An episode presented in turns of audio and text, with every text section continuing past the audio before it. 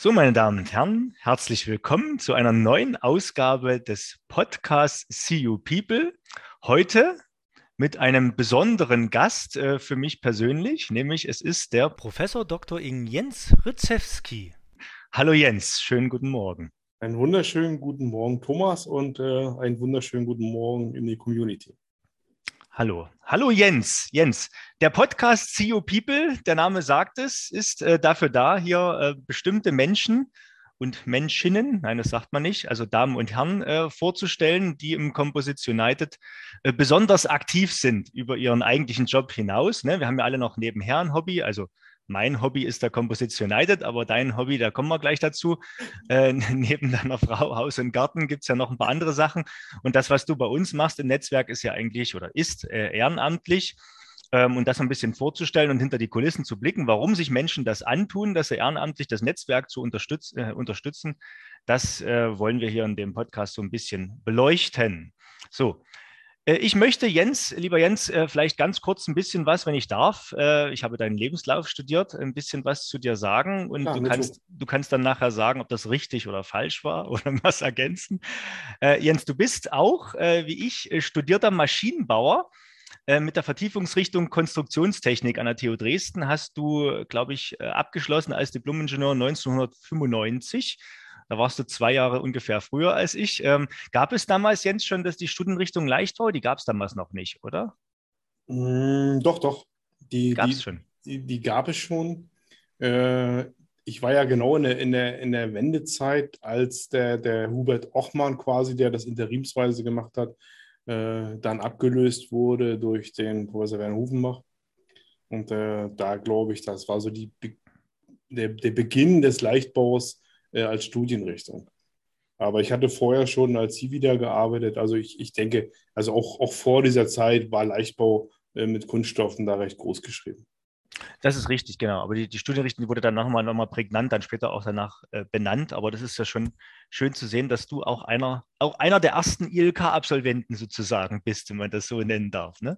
Also der Werner ist immer ganz stolz darauf gewesen, dass ich der erste Absolvent bei ihm war. Ach, du bist der erste Absolvent vom Institut für Leichtbau und Kunststofftechnik. Man muss ja dazu sagen, der Professor Werner Hufenbach äh, ist ja aus Klausthal-Zellerfeld gekommen, Anfang der 90er, um das Institut hier äh, quasi äh, ja, weiterzuentwickeln und aufzubauen, dem Namen Institut für Leichtbau und Kunststofftechnik zu geben auch.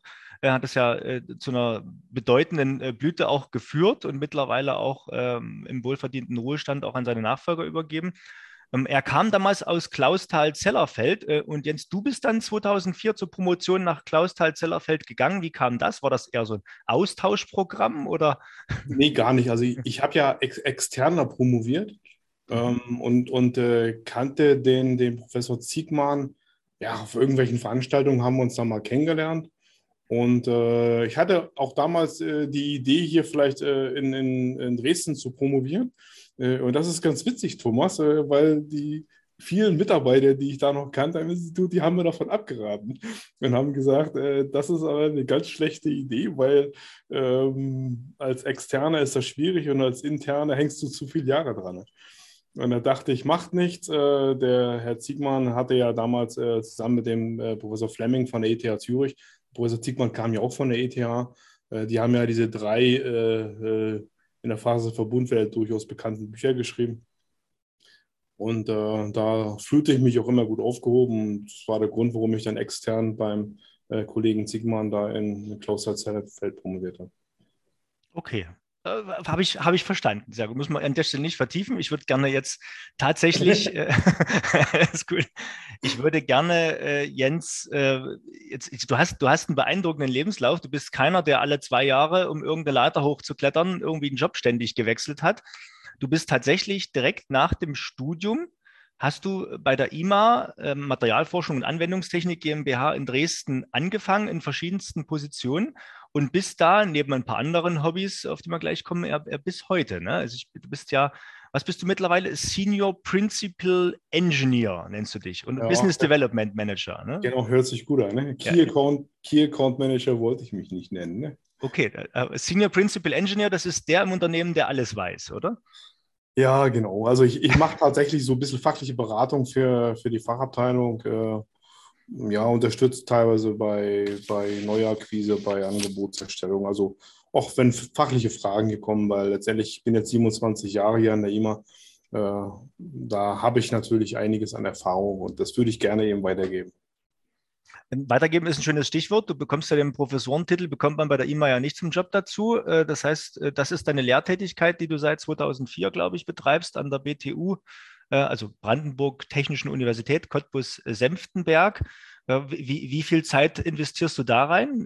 Das erfüllt dich doch bestimmt auch ein bisschen in deinem Terminplan. Ja, also äh, am Anfang war das tatsächlich so, da habe ich einen richtigen Lehrauftrag gehabt, also bezahlter Lehrauftrag. Äh, und äh, mittlerweile sind das jetzt, glaube ich, 13 Jahre, hätte ich jetzt gesagt, habe ich diese äh, Honorarprofessur. Das heißt, es ist mir eine Ehre, vier Wochenstunden äh, kostenlos zu geben. Und äh, ja, und das mache ich auch wirklich gerne. Das macht mir wirklich Spaß, diese Lehrtätigkeit. Also ich mache das, also die Professur habe ich tatsächlich von, von der BTU, ähm, damals noch von der, von der Hochschule Lausitz, von der Fachhochschule Lausitz, äh, mache aber auch Lehrtätigkeit bei der Steinbeiß Hochschule und auch über viele Jahre schon bei der Kunststofffachschule in Radeberg. Es ist dir eine Ehre, ist ein tolles Stichwort, Jens. Du bist ja in, in verschiedensten Funktionen auch ehrenamtlich unterwegs. Unter anderem bist du Mitglied in der Deutschen Roterblatt-Allianz. Du bist auch Vorstandsmitglied in der AVK, Industrievereinigung Verstärkte Kunststoffe, was ja, ähm, darf man sagen, befreundetes Netzwerk vom Composite United auch ist. Du bist äh, Mitglied im wissenschaftlichen Beirat des TITK e.V. in Rudolstadt. Du bist in der Bundesvereinigung der Prüfingenieure für Bautechnik. Du bist Vorstandsmitglied in der Leichtbauallianz Sachsen.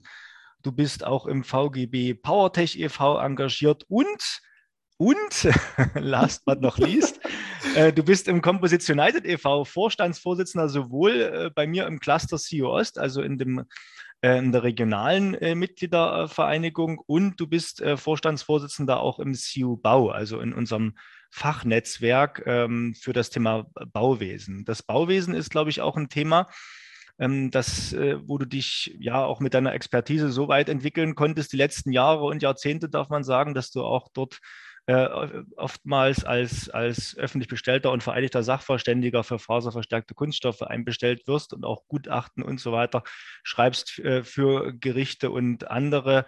Äh, das ist dann wieder so ein Hobby in dir, wo dann vielleicht die eine oder andere öffentliche Stelle sogar ein bisschen Geld bezahlt, wenn du Glück hast, oder? Ja, nicht nur, nicht nur, wenn ich Glück habe, äh, dass es tatsächlich kostet natürlich nicht äh, diese, diese, Dienstleistung. Okay. Das hast du, sehr, du hast sehr schön aufgelistet, wie viele Funktionen ich ehrenamtlich habe, aber äh, von irgendwas muss man natürlich auch leben. Und, ganz klar, meine Hauptaktivität liegt ganz eindeutig bei, bei der IMA hier. ich bin auch bekennender IMAianer. Ähm, aber äh, ja, nebenbei macht mir das auch sehr viel Freude, quasi diese anderen Tätigkeiten, auch in meiner Consulting dann äh, mit anzubieten und das auch gerne in Kombination mit den Leistungen, die ich über die IMA anbieten kann. Und ich glaube, die Kunden schätzen das auch sehr, äh, möglichst alles aus einer Hand bekommen, zu bekommen. Und ja, mittlerweile über die Jahre auch sehr, sehr viele tolle Referenzen. Ähm, ja, das, das, Kunstwerk Mewest äh, München zum Beispiel oder diverse Kühltürme hier in Deutschland. Also äh, sind wirklich spannende Projekte dabei, auch aktuell sehr schöne Projekte in NRW, mit, mit den CFK-Brücken oder äh, ein Riesenhallendach für die Firma Ibus. Also wirklich spannende Projekte. Okay, äh, Jens. Jetzt haben wir natürlich, du hast gesagt, diese vielen ehrenamtlichen Sachen. Dann äh, über deine Consulting sozusagen kann man dich auch buchen als Sachverständiger, aber getreu nach dem Motto, der IMA ist ja immer noch dein, dein Hauptarbeitgeber äh, wie heißt das, äh, dessen Brot ich esse, dessen Lied ich singe, ne? äh, möchten wir doch ein bisschen über die IMA singen jetzt. Jens, was, was macht denn, wer die IMA noch nicht kennt, äh, was, was ist denn die IMA im Großen und Ganzen? Ja, die IMA ist äh, in erster Linie ein äh, Prüfdienstleister. Äh, unsere Philosophie ist so die Testpyramide, wer sie kennt. Äh, das heißt, wir bieten äh, Prüfdienstleistungen an über alle Ebenen der Testpyramide, also Werkstoffe, Komponenten, Elemente, äh, bis hin also zu Großstrukturen. Ähm, dem einen oder anderen ist es vielleicht bekannt. Bei uns wurde damals die, der Airbus äh, A340 getestet, dann später der komplette Airbus A380 im Full-Scale-Fatigue-Test. Wir prüfen aber auch ganze Autos, ganze Wagenkästen, Rotorblätter. Also das ist unsere, unsere Philosophie und äh, parallel dazu bieten wir eben auch äh, den, den äh, Berechnungsservice an, äh, Engineering, äh, Datenbanksysteme, zerstörungsfreie Prüfungen, also alles, was peripher zur reinen Werkstoff- und Bauteilprüfung läuft, Äh, das ja, ist quasi unser Leistungsspektrum. Gehören mittlerweile zu A Plus Laboratories, also international arbeitende spanische Konzerne A Plus und sind da die größte Unit drin. Also in erster Linie also Werkstoff- und Bauteilprüfung plus, plus Zubehör. Plus Zubehör ist also, wenn jemand mal die Elbe in A380 langschippern sieht, das ist jetzt schon eine Weile her, ne, der ist dann quasi bei euch gelandet äh, und wurde dann auf Herz und Nieren geprüft, sozusagen. Genau, genau. Ja. Äh, wie, wie, wie komme ich auf euch zu? Du bist, du bist auch Schnittstelle für, für alles? Oder wenn ich jetzt sage, ich will einfach mal eine Zugprobe haben, dann kann man sich bei dir melden, wenn ich sage, ich habe ein ganzes Auto, das will ich irgendwo ja, durch die kann, kann man, also, man, man, sieht das auch, ich bin auch auf der Internetseite, glaube ich, ganz gut zu finden äh, von der IMA äh, und, der, und der, den Vertriebsleuten. Äh, also ich mache bei uns im Haus also auch das Business Development. Mhm. Und äh, darüber bin ich äh, ansprechbar und werde dann äh, hoffentlich die, die Anfragen in die jeweiligen äh, Fachabteilungen kompetent weiterleiten, äh, so dass da schnell geholfen werden kann. Okay, das habe ich verstanden, Jens. Vielen Dank. jetzt, jetzt, ist natürlich die Frage, wie, wie hilft euch der Composition jetzt dabei? Warum seid, habt ihr euch für die Mitgliedschaft entschieden? Da könnte man jetzt sagen, naja, äh, das sind ja alles Leute, die unbedingt Prüfdienstleistungen brauchen. Ist es so einfach oder? Hm, naja, also ich, ich denke, da muss man so ein bisschen, bisschen zweigeteilt gucken. Äh, du, du weißt auch, äh, oft ist das äh, personengetrieben, solche Aktivitäten. Und ich, ich könnte ja sagen, ja, meine Großmutter hat damals zu mir gesagt, Min Jung, mach was Richtiges im Leben. Und das tat ich. Äh, hat, hat ihr auch gesagt, wer hat Mitglied im, im CU oder? Nein, nein, nein. ja, ich habe die E-Mail dann mitgeschleppt. Aber die, die, Sache ist tatsächlich viel, viel einfacher. Also ich habe ja schon gesagt, dass ich hier am ILK äh, studiert habe. Und äh, dort hat auch damals mein, mein Herz äh, begonnen, für die, für die Composite zu schlagen. Äh, und, und wer mich kennt, äh, der weiß, ich bin einfach ein bekennender Faserverbundlobbyist. Äh, in, auch, du hast es schon angesprochen, ich, ich bin auch seit vielen Jahren noch im Vorstand äh, der Industrievereinigung Versteckter Kunststoff AVK. Und ähm, die AVK, die ist in, also überwiegend in den alten Bundesländern äh, bekannt und das galt auch damals für den Carbon Composites. Und ähm, es gab hier damals einen sehr, sehr großen, bekannten Netzwerker im Faserverbundbereich hier in Dresden, äh, der schon zitierte äh, Professor Werner Hufenbach.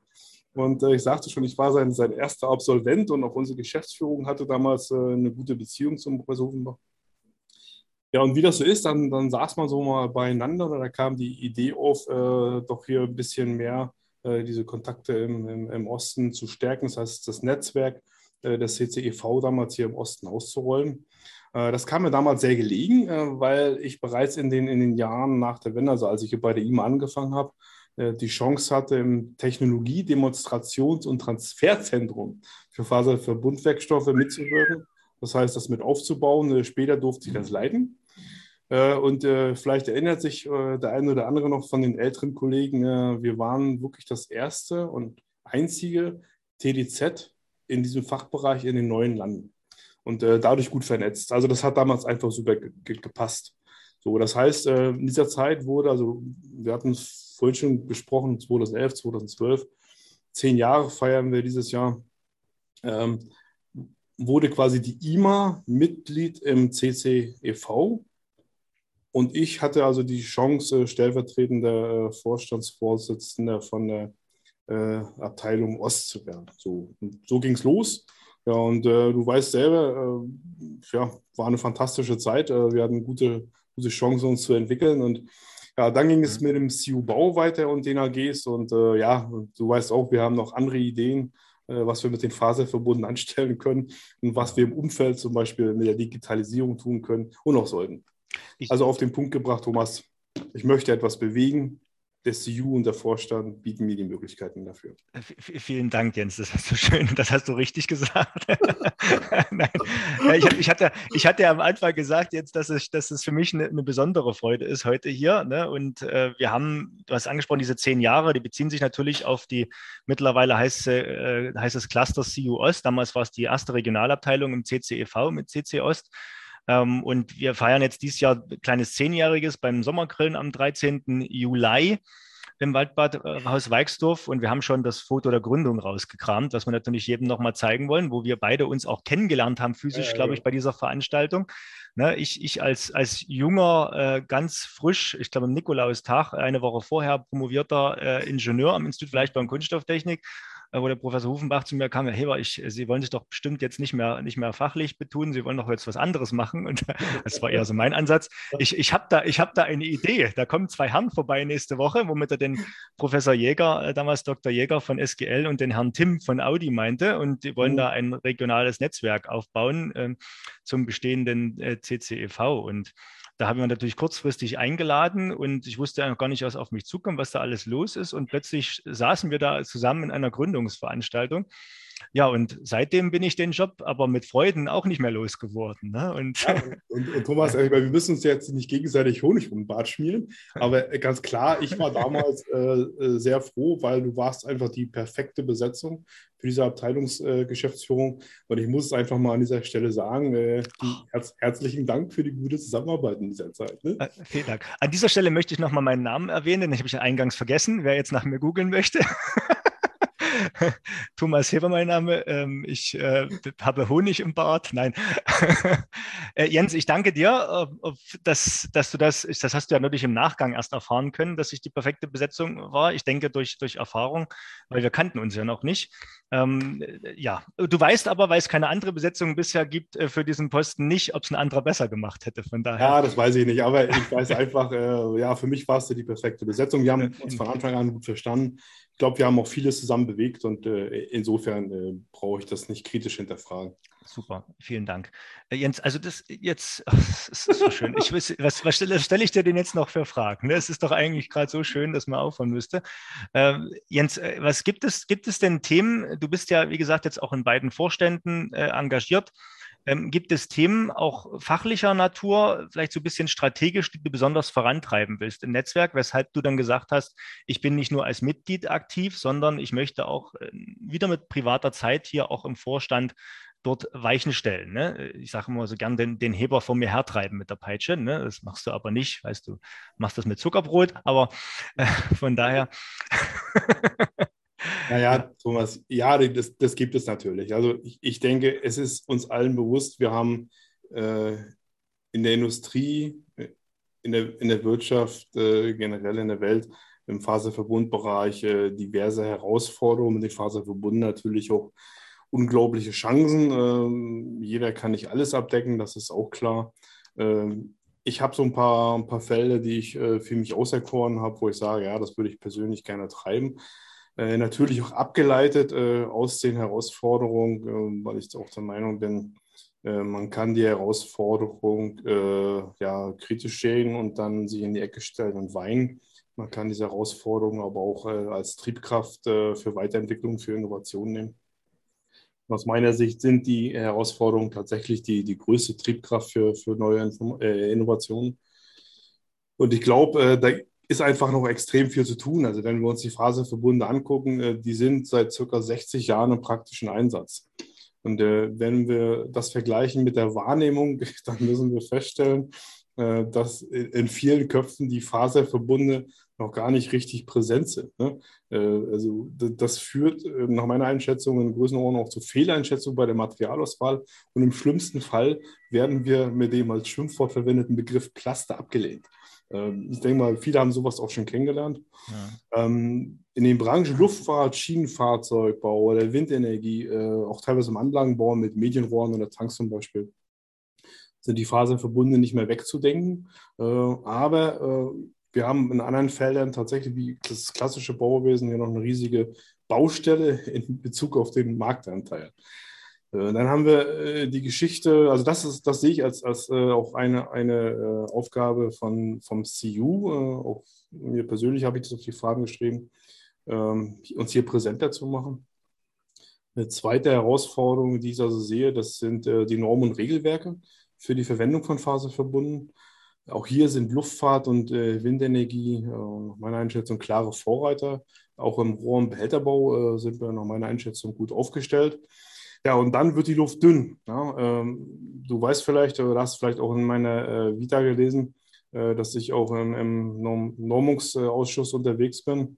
Ähm, ich habe da große Hoffnung reingesteckt in die nun in Veröffentlichung befindliche DIN CEN TS 19101, die heißt Bemessung von Tragwerken aus Faserverbundkunststoffen dass wir äh, da einen Meilenstein setzen können, um die Faserverbunde mehr zu standardisieren und auch die Bemessung zu standardisieren.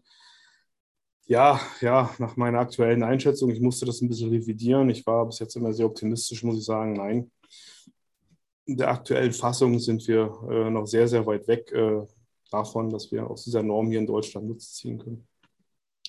Ja, dann ist die, die ganze Problematik äh, äh Energieaufwand, äh, Produktionskosten, äh, Materialkosten, wo ich denke, ja, das ist tatsächlich äh, eine Herausforderung bei den Faserverbunden, äh, das äh, wettbewerbsfähig zu machen.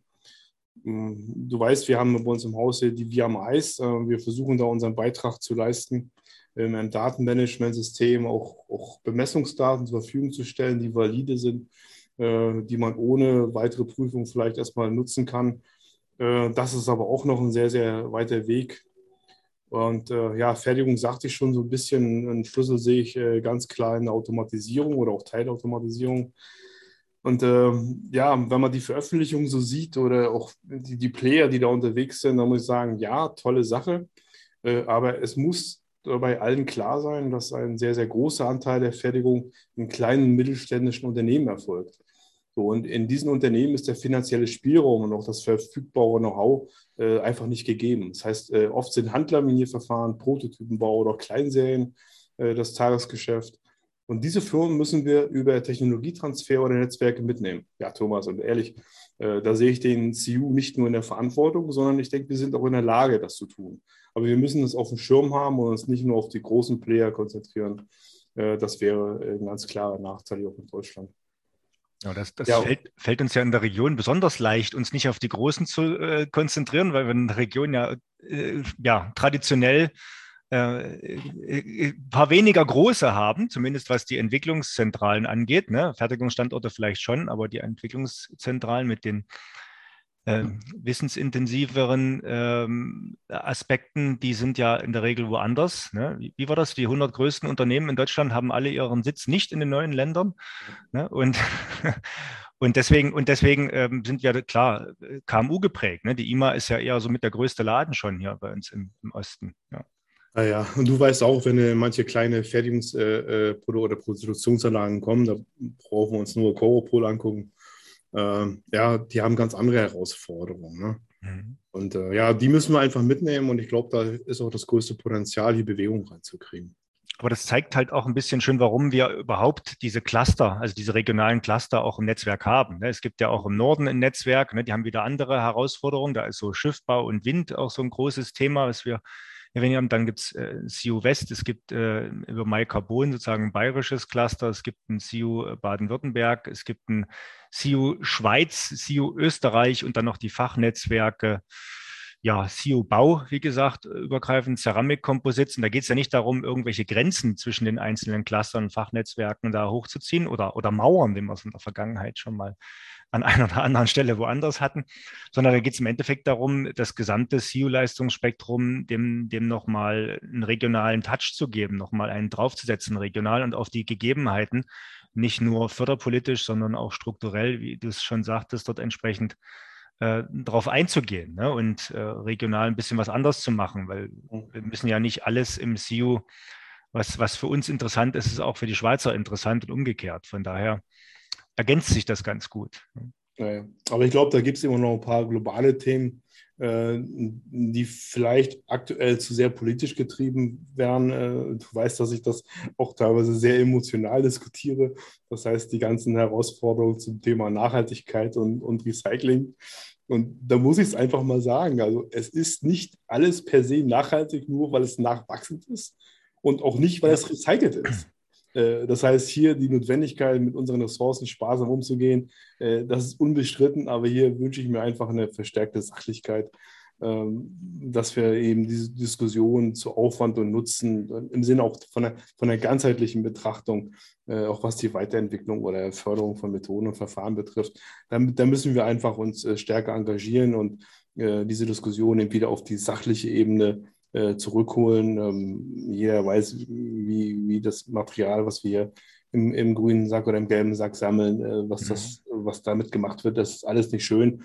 Äh, und äh, das weiß die Politik auch. Und ich glaube, dagegen Kunststoffe äh, zu schimpfen und äh, das immer so darzustellen, als ob das, was wir hier machen, dann irgendwann im, im Ozean landet, das ist wirklich total fern von der Realität. Und ja, es ist kein, keine Ursache-Wirkung-Diskussion, sondern das ist einfach nur verfälschte Darstellung. Und da müssen wir ran. Ich glaube, da hat auch noch ganz viel zu tun. Ja, gut, dass du das meinst. Da hatte ich neulich auch, Jens, einen Aha-Effekt. Ne? Nicht nur, weil der Kunststoff jetzt irgendwie grün ist oder essbar oder äh, selbstständig kompostiert. Es ist ja noch lange nicht, dass der besser ist als der bisher hergestellte, etablierte, gute technische Kunststoff in, der, in seiner Ökobilanz. Ich hatte da ein neulich schönes Gespräch mit auch einem, einem tollen Wegbereiter von dir, den du sehr schätzt, nämlich dem Dr. Robert Kupfer vom Institut für Leichtbau und Kunststofftechnik. Ja, ja, ja, der, schön, der Arbeitsgruppenleiter für das Thema Neutralleichtbau im Institut für Leichtbau und Kunststofftechnik ist übrigens Ende Juni jetzt hier auch das Leichtbausymposium zum zweiten Mal in Dresden unter diesem äh, Thema steht, äh, aus aktuellem Anlass. Und äh, da muss ich an dieser Stelle ganz kurz noch verweisen auf mein anderes äh, privates Podcast-Projekt mit dem Kai Steinbach. Wir haben mal den Leichtbau-Podcast Die Feder, wo wir gerne dann nicht so knapp in 10, 20 Minuten, wie wir das hier machen im CIU, sondern dort auch schon mal anderthalb Stunden uns in Ruhe über Themen auslassen. Da hatten wir in der aktuellen Episode tatsächlich den Robert Kupfer zu Gast und da ja, da gibt es dann auch mal, man macht Forschungsprojekte und denkt, es ist ganz toll, jetzt habe ich hier aus, aus äh, geguckt, dass ich niemanden Anbauflächen fürs Essen wegnehme und trotzdem einen Kunststoff hergestellt, der thermoplastisch im Spritzguss verarbeitbar ist und super ist, äh, Eigenschaften ähnlich wie ein Polypropylen mit äh, Glasfüllung, eigentlich tolles, tolles Zeug ne? und komplett äh, ökologisch äh, kompostierbar. Und dann kommt aber raus in der LCA, dass du halt unter Umständen ja, was die, äh, was das, was das in der, in der Herstellung benötigte Wasser und andere Ressourcen angeht, dort am Ende so, so, so schlecht bist, dass der Standard und hocheffizient herstellbare Polypropylen dann doch wesentlich besser ist ja. äh, unter dem Stichwort Nachhaltigkeit, um das mal so ganz grob zusammenzufassen. Ne? Ja, also es ist nicht nur, nicht, nicht, nicht, weil es irgendwie aus Gras herstellbar ist, ist gleichzeitig besser für die Umwelt, als ja, wenn es aus Erdöl ist. Das, ist. das ist nicht gesagt. Und das ist halt, was da, da kommen so viele Aspekte mit rein. Ne? Wir haben uns übrigens in dem Podcast auch über das Thema Moore unterhalten und Kühe. Das ist wirklich sehr interessant, mhm. sehr zu empfehlen. Aber äh, du willst noch was sagen, Jens, dazu. Ja, ja. nein, also äh, du, du hast da völlig recht. Und ich habe da neulich eine sehr, sehr interessante Studie gesehen, äh, was jetzt die thermische Verwertung betrifft von Kunststoffabfällen. Mhm. Und äh, die haben da sehr, sehr, also sachlich und, und, und also gut recherchiert und auch bewiesen, ähm, dass wirklich, wenn Kunststoffmaterial eben 20, 25 Jahre oder länger im Einsatz ist, äh, dann ist das ein Energiespeicher und äh, hat äh, einen höheren Brennwert als zum Beispiel die, die Braunkohle. Ne? Mhm. wo ich sage, es macht keinen Sinn, hier auf Biegen und Brechen immer alles recyceln zu wollen äh, die thermische Verwertung ist da durchaus eine vernünftige Alternative, solange es dann diese Verwertbarkeit noch gibt. Ne?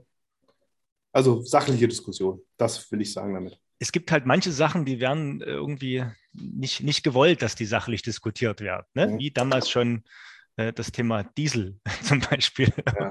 auf Langstrecken. Also ja gut, das, äh, wir, wir, kommen ins Schwafeln, Jens. Es wird wahrscheinlich. ich fahre übrigens auch noch das nach aktuellem deutschen Energiemix umweltfreundlichste Langstreckenfahrten, äh, Langstreckenfahrzeug für, das, für die Autobahn. Ähm, und ja, also von daher, Jens, was hältst du denn davon, dass wir ab 2035 keine äh, Verbrennerfahrzeuge mehr zulassen dürfen? Ja, wahrscheinlich. Das, ist, das ist genauso eine alberne Diskussion, halte ich für, für völlig äh, technisch fremd, also völlig albern, wieder politisch nur getrieben. Mhm. Ähm, es, es gibt wirklich einen Haufen Ansätze für synthetische Kunststoffe und es gibt keinen sachlichen Grund zu sagen, wir betrachten keine synthetischen Kunststoffe mehr. Also äh, äh, Treibstoffe, meine ich, Treibstoffe, ja. Mhm. Also äh, fällt mir nicht das Geringste ein. Und äh, wenn ich jetzt sehe, mit, äh, mit welcher Investition, mit welchem Kraftaufwand hier äh, die batteriebetriebenen Fahrzeuge getrieben werden, ohne zu berücksichtigen, wo der Strom eigentlich herkommt. Unsere Energiepolitik in Deutschland, ich finde die grauenhaft. wir sehen es ja an den Preisen. Ich habe das schon vor ein paar Jahren prognostiziert, dass es so kommt. Ja, wir können uns da alle bedanken. Das ist alles albern. Ich finde das ganz schlimm, weil es eben politisch getrieben ist von Leuten, die keine Ahnung haben, fachlich. Entschuldigung, wenn ich das was sage. Ich unterstelle mal, dass die meisten Politiker fachlich keine Ahnung haben. Äh, und ich würde mir einfach wünschen, dass schon auch mehr Fachleute in die Politik kommen. Aber ich habe neulich mir sagen lassen und gelernt, dass das in unserer Verfassung nicht gestattet ist. Ist das so, Jens? Ich habe dich. Ja, ich habe mir, es hat mir neulich jemand erklärt, äh, ich unterstelle mal, dass es die Aussage richtig war, dass quasi die Entscheidungsträger unserer Politik äh, immer eine Parteizugehörigkeit haben müssen. Und äh, da schließt schon so, so ziemlich äh, äh, eine Parteikarriere und eine fachliche Karriere aus. Also ich glaube, die beiden beißen sich. Du meinst, wenn man Zeit seines Lebens damit verbracht hat, sich äh, redenschwingend äh, in der Politik hochzuarbeiten, da konnte man sich um fachliche Bildung nicht kümmern? Also ich, ich, ich behaupte jetzt mal, dass die Generation von Leuten, die fachliche Integer werden, ausgestorben sind und die Politiker, die jetzt am Drücker sind, äh, glaube ich, eine andere Karriere hingelegt haben. Aber will die Frau, Frau Dr. Merkel mit ihrem physischen Hintergrund, glaube ich, hier und da punkten konnte an der Stelle. Aber das sind das halt Einzel. Das würde ich jetzt mal unterstellen, aber ich sage ja auch. Phänomene. Was sagst du? Entschuldigung, habe ich nicht verstanden. Ausgestorben, sage ich. Ausgestorben, ausgestorben, ja, nicht, nicht ganz. Okay, gut, wir, wir sind immer noch beim Schwafeln. Jens, ähm, wir haben ja gesagt, wir machen diesen Podcast ganz kurz und knackig. Das ist uns wieder mal mit Ansage hier nicht gelungen. Aber ich denke, wir konnten einen schönen Einblick äh, geben, was du so äh, berufstätig tust, wo du dich umtreibst, wo dein Herz äh, schlägt, äh, wie du so tickst, wie du auch offen und gerne deine Meinung äußerst. Ne? Man kann jetzt gerne mit, mit dir in die Diskussion gehen über diese Themen. Ja, ich äh, bin, bin gespannt. Vielleicht schalten wir doch noch ein paar Atomkraftwerke wieder an, um dann den Strom für die Autos wieder herzukriegen. Ganz interessant. Aber egal. Ähm, was Persönliches am Ende machen wir immer gerne noch, Jens. Ne? Äh, Jens, wenn, wenn du jetzt gerade nicht das tust, was du tust, was tust du dann? Ach, weißt du, da gucke ich mal raus, wie ist das Wetter? Also äh, ganz, ganz gerne sitze ich tatsächlich zum Feierabend auch mal am Wochenende in der freien Minute auf der Terrasse. Äh, Fahre gerne mit meiner Frau Fahrrad oder gehe wandern. Äh, zu selten beim Segeln, ja, bedauere ich sehr, wäre ich viel öfter gerne auf dem Wasser. Äh, aber ich genieße es auch mit Freunden und Familien, einfach gesellig irgendwo zusammen zu sein. Segeln ist übrigens eine sehr schöne Sache, wo man das Kraftstoff, diese Diskussion überhaupt nicht hat. Ne? Das ist ja. Ja, und äh, das genauso treiben wir das beim Segeln. Also ja. ich, wir ziehen wirklich äh, aus diesem Segeln unglaubliche Kraft, äh, segeln auch gern bei stärkerem Wind. Und sobald wir können, Motor aus, Segel an, Segel hoch. Und äh, ja, da merkt man die, die, die Kraft der Natur. Das ist schön. Ähm, da merkt man auch, dass du prinzipiell schon für eine sinnvolle Diskussion bist. Ne? Du fährst ja nicht partout äh, ein Verbrennerboot oder sowas, sondern äh, es geht ja nicht darum zu sagen, dass äh, die neuen Energien, die, die, nachhaltigen Energien schlecht sind, sondern die Diskussion, was wir angefangen, ging ja hauptsächlich darum, einfach partout zu sagen, Verbrenner sind schlecht, ist aus bestimmten Gründen einfach so ein bisschen kurz gedacht. Ne? Thomas, wir, wir, sind uns da einig. Wir müssen ja. und zwar schnell was gegen die Erderwärmung tun wir sollten eben bloß die, die Methoden versachlichen. Ja? Mhm. Und auch über vernünftige Alternativen nachdenken. Und ich weiß nicht, ob das eben Sinn macht, hier in Deutschland äh, Atomkraft und Kohlekraftwerke alle abzuschalten. Jetzt setzen wir äh, auf die zweitschlechtere Quelle auf Gas, weil wir gerade nichts anderes haben. Und unsere Nachbarn um uns herum bauen äh, neue Kohlekraftwerke, bauen neue Kernkraftwerke. Und wir dürfen das dann alles teuer einkaufen. Das ist doch kein vernünftiges Konzept. Na, mal sehen, vielleicht äh, schaffst du es natürlich mit deiner Arbeit und deinem Antrieb, mit unserem Netzwerk, äh, die Leute davon zu überzeugen, dass die thermische Verwertung äh, von, von sehr alten Kunststoffen dann doch besser ist, als Braunkohle zu verfeuern. Und vielleicht wird es ja irgendwann auch akzeptiert. Ich meine, das Thema, das Thema Moore, da haben auch alle jahrelang gedacht, das ist überhaupt nicht schlimm, die trocken zu legen. Ne, bis jetzt nach und nach auch die Politik begreift, was da angerichtet wurde. Da ist nämlich der Straßenverkehr und der CO2-Ausstoß ein Pups dagegen. Ne? Ja, also ich muss sagen, ich wäre auch sehr dafür, Solarparks auszubauen, aber nur in Verbindung mit Energiespeicher. Gerne mhm. auch mit Wasserstoffgeneratoren, äh, Akkumulator, also mit, mit Batterien, äh, dass wir auch den Strom, den wir tagsüber produzieren, eben auch, auch nachts noch benutzen können. Okay. Da wäre ich sehr dafür, solche Systeme zu unterstützen. Jens, ich merke, wir könnten ewig darüber reden, machen wir jetzt aber nicht. Das ist in Ordnung. das ist in Ordnung. Okay, also wer das gerne fortsetzen möchte, der kann sich gern beim Professor Jens Retschewski melden. Ja, äh, immer, immer zu haben für äh, viele gute Gespräche. Jens, wenn du gerade nicht äh, gute Gespräche führst im CIO, woanders fachlich und da oder auf der Terrasse sitzt mit deiner Frau, ähm, gibt auch mal die schöne Frage, die habe ich dir vorher auch schon mal genannt, dass ich die vielleicht stellen würde. Habe ich noch nie gemacht. Ich mache das jetzt mal bei dir, mal sehen, ob du dich mhm. darauf vorbereitet hast. Mit welchen drei Worten würdest du dich beschreiben, Jens? Drei Worte, Thomas. Drei Worte. Genussmensch und Faserverbundlobbyist. Ich habe jetzt, hab ich akustische nur zwei gehört. Genussmensch, Genussmensch und, und Faserverbundlobbyist. Ach, und ist ein, ist ein Wort. Das ist da. ein Wort einfach. Ja, mal. okay. Ein Bindewort, so ein schönes. Ne? Ein Bindeswort, ja, sehr schön. Ja, Genussmensch, das darf ich bestätigen. Äh, das ein oder andere Mal durfte ich da schon teilhaben an, an, deinen, an deinen Genüssen. Das ist wirklich immer schön. Oh, und äh, ja, Faserverbund, da, dafür schätzen wir dich auch sehr. Ähm, Jens, ähm, wenn abschließend, ne, du bewegst dich ja auch mit, mit uns oder manchmal auch alleine. Äh, jeder darf ja auch alleine im Netzwerk schwimmen, im. Ähm, wenn du im CIU unterwegs bist, wo bist du am liebsten? Wenn ich im CIU unterwegs bin, wo bin ich am liebsten? Das ist eine interessante Frage. Also ich sage mal so, das CIU ist ja ein Netzwerk. Ne? Mhm. Und ja, ich bin Netzwerker und ich, ich genieße das sehr. dass der CU ist äh, sehr, sehr breit aufgestellt. Und ich bin davon überzeugt, dass wir gemeinsam quasi alle lösbaren Herausforderungen auch lösen können. Es gibt total tolle Themen und es gibt tolle Menschen. Ja, und ich, äh, ich glaube, ja, die Leute, die mich kennen, die, die, die sehen auch meine Reaktion. Ich liebe es einfach, ein Teil davon zu sein. Und äh, ja, das ist das, als Netzwerker liebe ich dieses Netzwerk. Ne? Das möchte ich gerne an dieser Stelle so stehen lassen. Äh, meine Damen und Herren, ich bedanke mich mal wieder für eine schöne Episode, also für mich persönlich sehr angenehme Episode. Ob es Ihnen gefallen hat, das müssen Sie selbst einschätzen. Ähm, des Podcasts CEO People. Vielen Dank an Jens Ritschewski für die Zeit und für die tollen Einblicke. Und ja, danke Jens und bis demnächst. Ja, danke Thomas. Ja, hat wieder Spaß gemacht mit dir und wünsche eine schöne Zeit und äh, beste Grüße an die Faserverbundfamilie. Auch an deine Faserverbundfamilie. Beste Grüße. Bis dahin. Danke, tschüss. Ja, tschüssi. Und ich hoffe, vielleicht ergänzt Thomas, ich hoffe, wir sehen uns auf dem Sommerfest.